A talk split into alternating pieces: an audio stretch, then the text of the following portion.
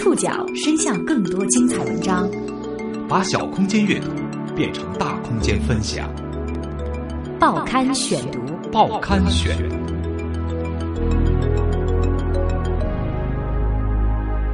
把小空间阅读变成大空间分享，欢迎各位收听今天的报刊选读，我是宋宇。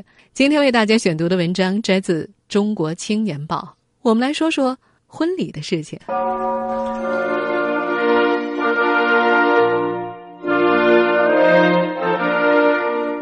婚礼是一件美好的事情，还是一件愚蠢的事情？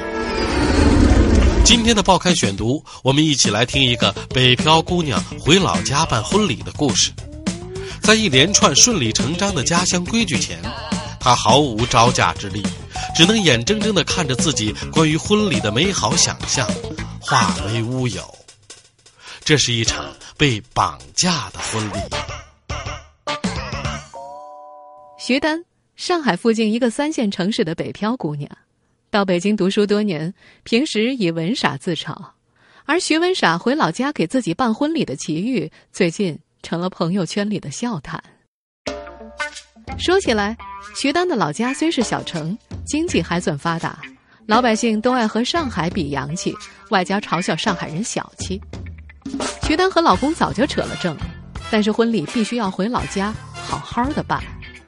他们看中的是一家金碧辉煌的自称五星级的大饭店。国庆假期的时候，她就和自己理工宅的老公回老家，跑到饭店咨询婚礼事宜，带着一线城市文艺青年的架势往大堂里一站，自信满满。小两口一开始觉得事情很简单啊，当着亲朋宾客办个仪式，公告周遭就行了，谁还办不好这事儿啊？当然，文艺青年嘛，也得讲究点格调。徐丹设想的婚礼元素包括简洁的迎宾区，干干净净的白板上只印一个婚礼的 logo，满场的香槟色和白色的玫瑰不带一片绿叶子，现场放的喜糖盒也得跟婚礼的整体氛围相符，最好有个设计师给指点一下，可以在哪儿扎个咖啡色丝带什么的。最糟的可能就是没钱请人设计，或者买不起那么多鲜花，这也没啥，反正东西未必要多。细节精致就行了。但是，徐丹这一线城市的婚礼梦很快被现实砸醒。饭店里，西装笔挺的宴会经理彬彬有礼地说：“出于环保的考虑啊，如果不是筑草婚庆在这里办婚礼，我们会收取一笔钱补贴彩排时的能源耗费。啊，不多，五千块。什么能源半天能够耗五千块？”徐丹正带理论，被老公给拉走了。立规矩，几大酒店的驻场婚庆都是同一家的，你懂的呀。这是老乡们给北漂青年上的第一课：面对地方特色，最好入乡随俗。在饭店大堂里办公的驻场婚庆倒是挺热情的，当下就把夫妇俩带到了大厅。喏，本次欧亚国际建材层老板家的儿子正好在办一个十六七万的婚礼，我带你们去看一看啊。满脑子都是庄重圣洁这些词儿的文傻和理工宅一进现场，就被这场土豪婚礼刷新了人生观。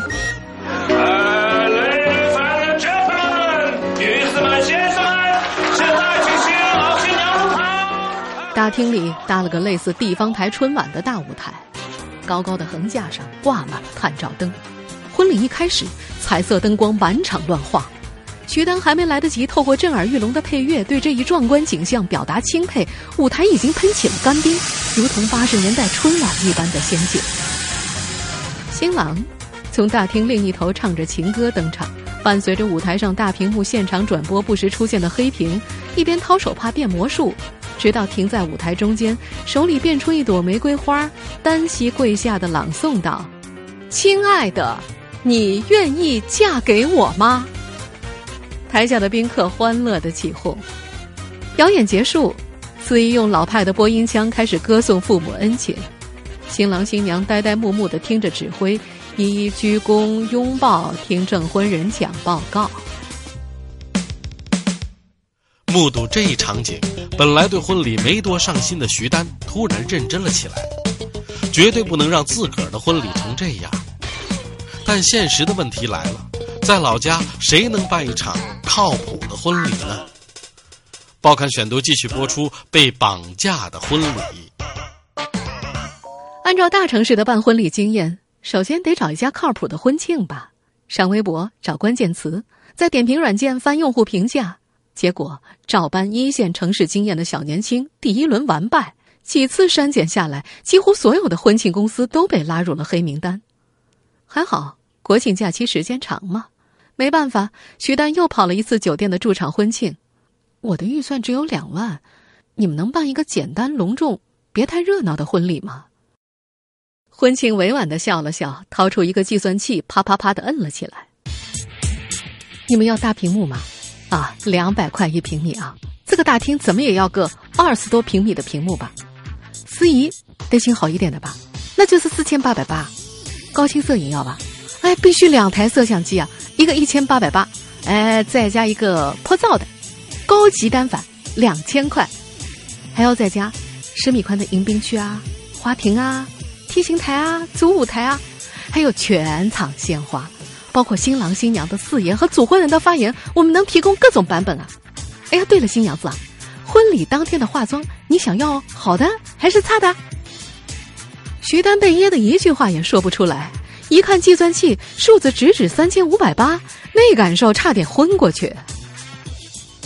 怎么办？一向两耳不闻窗外事的徐丹被激发出了斗志，他恍然意识到。这是在自己长大的地盘啊，于是四处找人打听。一位几年前娶儿媳妇的阿姨向他介绍了一个叫做小芳的，据说在城里属于有经验的婚庆个体户。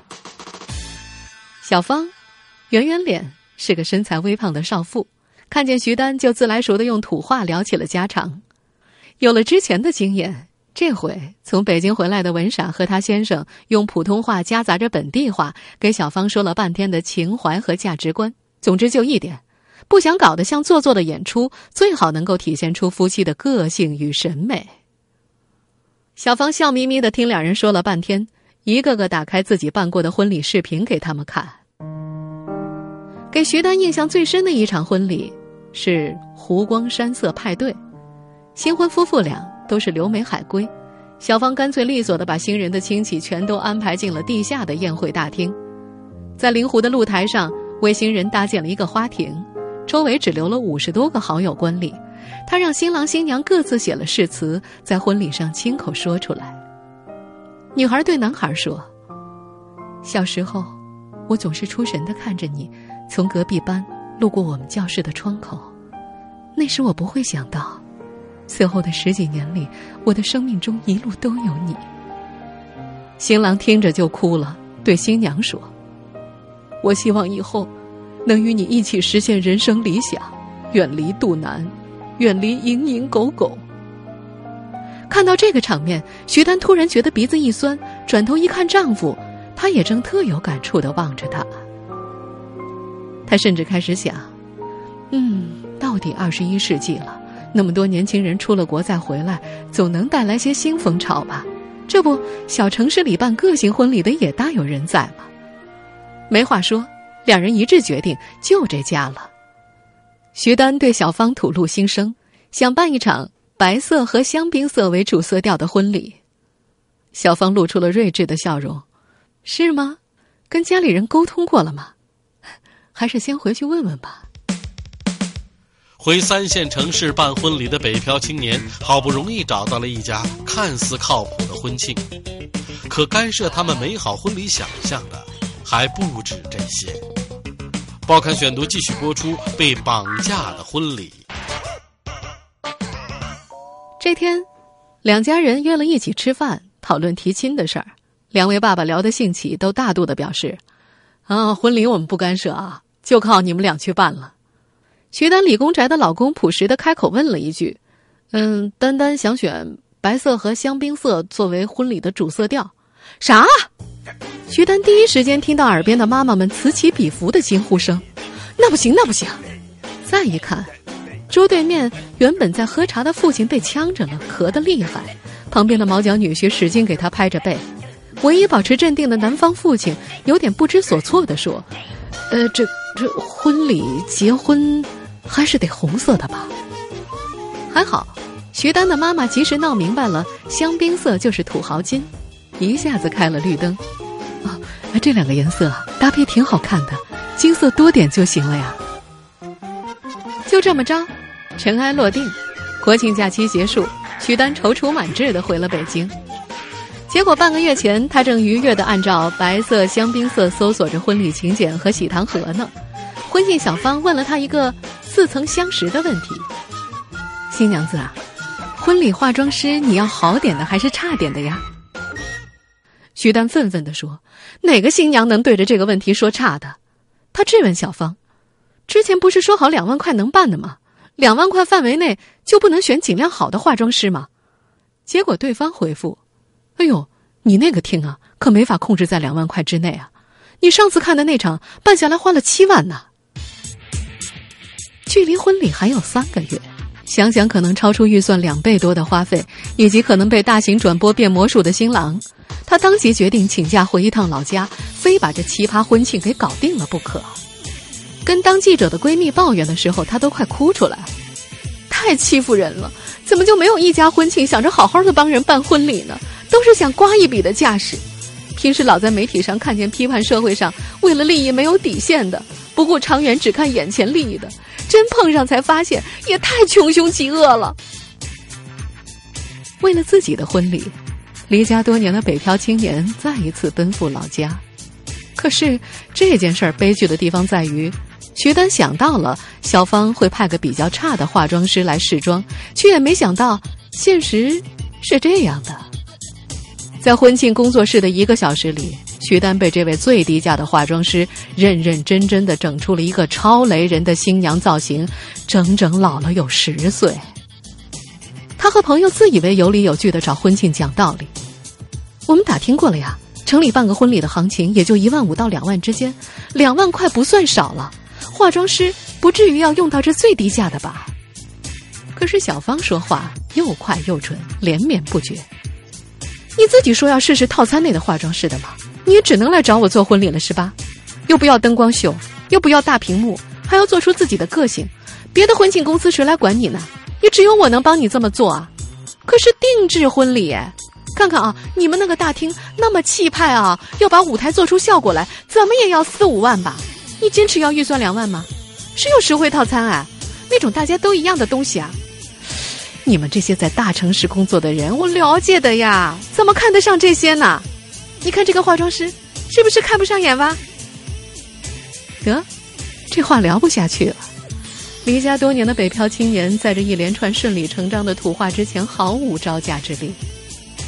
这天满头包的试妆结束之后，徐丹一出门就恨恨地说：“我非得换了他不可，居然还有为了涨价这么戏弄客户的。刚刚这么一会儿就讲了五个谎话。”全都是有鼻子有眼的，司仪价格两千变四千，之前说做了好多年婚庆，能够帮我们跟酒店谈减轻入场费的，现在居然说因为常做婚庆，所以不好和酒店谈了，都是什么人嘛？忙到后来，徐丹也开始反思，是不是自己在婚礼上想特立独行，倒在小县城里看起来像神经病了呢？报刊选读继续播出：被绑架的婚礼。到小芳那儿试妆的前一晚上，徐丹去了公婆家吃饭。公公语重心长的给了嘱咐：“丹丹啊，婚礼上的事情呢，都由你来操办。我就只想开一个小后门，就一个小后门啊。那个唱歌节目里啊，司仪送的那些个布娃娃，最大的一只啊，一定要留给大力他姑姑家的小孙女儿。”徐丹脑子里嗡了一下。总算忍住了没问为什么婚礼里要有唱歌节目。本地的婚礼基本都有司仪唱歌送布娃娃这一环节，省城来的司仪喜欢直接甩手往远处扔，上海来的司仪则会让小朋友上台领。在老家长辈的观念里，为什么要和别人一样，好像不是一个需要考虑的问题，和别人不一样才是出大事了。徐丹之前跟父亲说过，想换婚庆公司。主要理由是，小芳特别能够编瞎话，换着法子坐地起价，前后矛盾的谎话说起来眼睛都不眨一下。结果父亲却是见怪不怪：“哎呦，哪家婚庆不是乱吹牛呢？等等，你适可而止一点，别苛求人家了。能办个过得去的婚礼就行了。这让徐丹觉得有点受伤。筹办婚礼的过程也让徐丹见到了家庭的另一面。更早的时候，徐丹还在社交网站上分享自己看中的浪漫请柬，不一会儿就见到表姐在下面留言：“真好看啊！我结婚的时候也想用这样的请柬，但他们坚持要用红色的。”徐丹没心没肺的回了一句：“那可不行，我要抗争，把所有审美上过不去的东西赶出我的婚礼。”结果。表姐露出了少有的认真。哎，我结婚时候的所有东西啊，都是婆婆安排的，从婚礼到礼服到请柬到喜糖盒，没有一样是我喜欢的。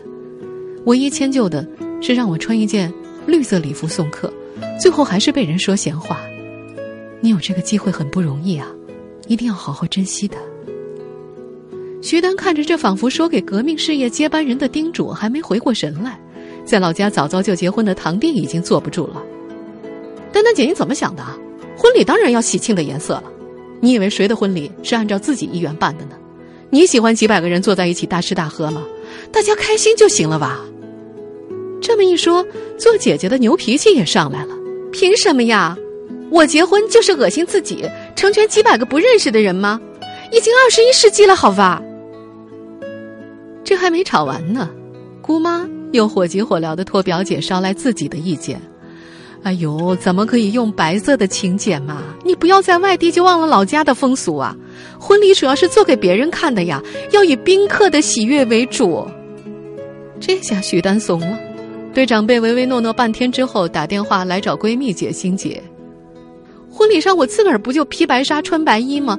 怎么其他东西就不能用白色的了？合着思想解放还有边界呀？解放到婚纱边缘，就开始严防死守了。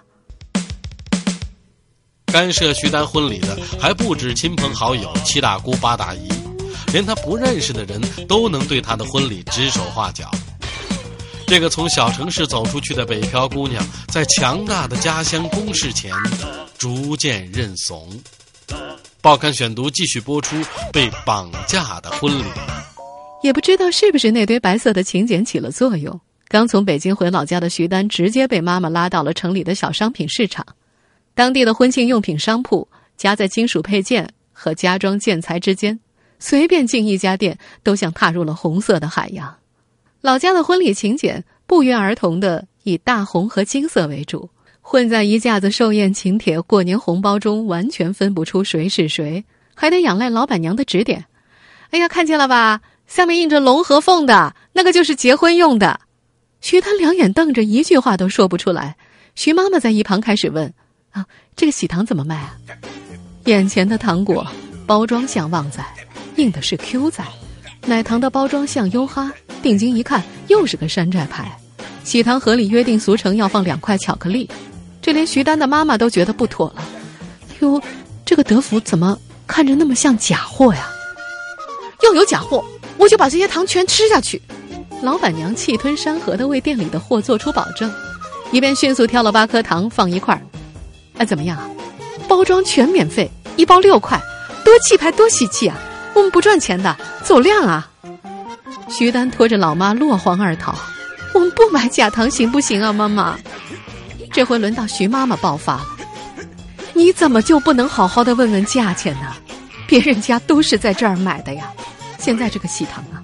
一发就是几百份，也没有人认真吃啊！我们干嘛去买你看中的那些一两块的盒子？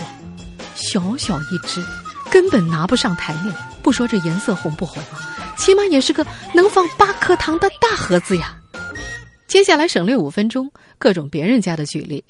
原来徐丹的老妈带着宝贝女儿从网上订购的韩版喜糖盒样品，去自己的单位里邀众姐妹传阅，得出了一致结论。从来没见过谁家用这样的喜糖盒，不带一点红，也不够大，拿出来怎么够气派呢？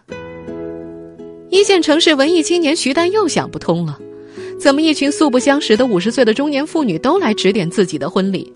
用八颗假糖就气派了？用假冒伪劣产品就不丢面子了？离开小商品市场，徐丹有感而发：唉，也许最简便的方法就是在婚礼上当一对任人摆弄的木偶。大家做什么都不问为什么，只是一个劲儿想着要面子，要还人情，要跟大家一样，什么都考虑，就是顾不上新人有什么想法。这到底还是家长的婚礼啊，没新人什么事儿吗？嗯，婚礼不应该是一件美好的事儿吗？怎么现在感觉那么愚蠢呢？别的不说吧，就在跟婚庆小芳纠缠不清的那几天，徐丹关于婚礼的各种设想已经通通被否决了，包括白色的婚鞋、白色的喜糖盒，另外增加了一条必须要铺上婚床的红色白子被。婆婆还给新房买了大红色的漱口杯和肥皂盒，妈妈还想再去小商品市场买喜糖，徐丹只好把爸爸拖出来说一句。哎呀，这些喜糖嘛，应该是婆家买的，娘家不要操这份心了啊。关于请柬的问题，最后因为家族里最高长辈的一个电话一锤定音。那天，大家正在吃着饭，徐丹对着手机听筒一个劲的，啊，是，是，好的，好的。打电话的是奶奶，丹丹啊，你听我说，咱们都是中国人啊。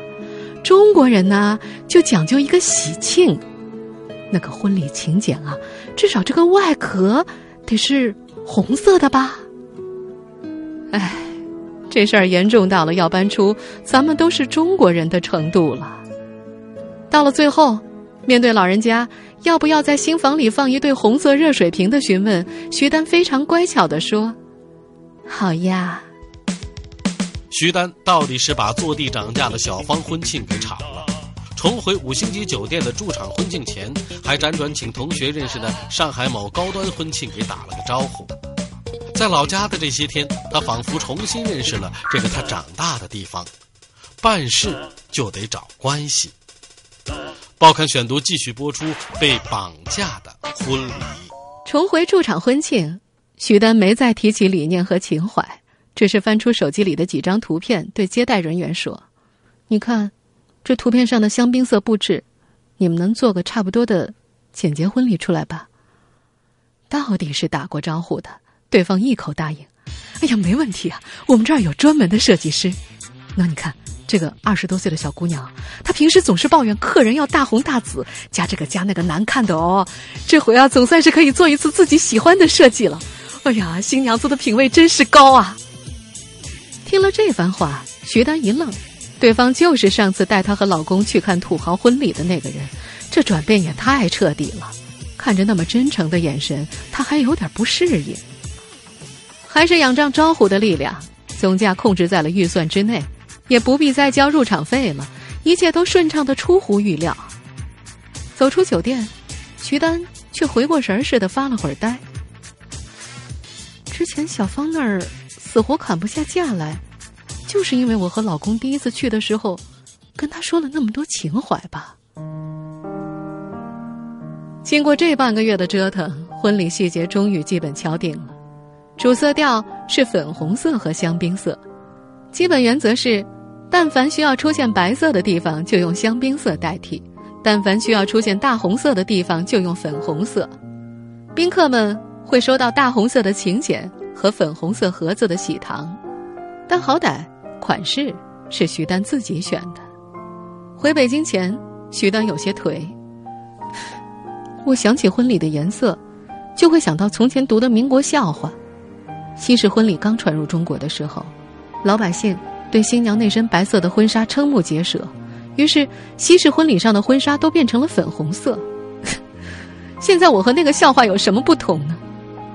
从前读书的时候，老师总对我们说：“年轻人更可能心怀理想，改善社会。”唉，其实这场婚礼就让我把处事标准调节成了不问是非，只看结果，凑合凑合就好了。除了白色的婚纱和香槟色的送客礼服，他还听从了父母的嘱咐，买了婚礼当天会穿的红大衣和大红色拎包。一场普通的再普通不过的三线城市婚礼。眼看着就要开始了，而婚礼的主角却神情黯然。唉，反正我对婚礼是没太多期待了。以后可别说我们已经到了现代社会啊！听众朋友，以上您收听的是《报刊选读》，被绑架的婚礼。我是宋宇，感谢各位的收听。今天节目内容摘自《中国青年报》，我们下次见。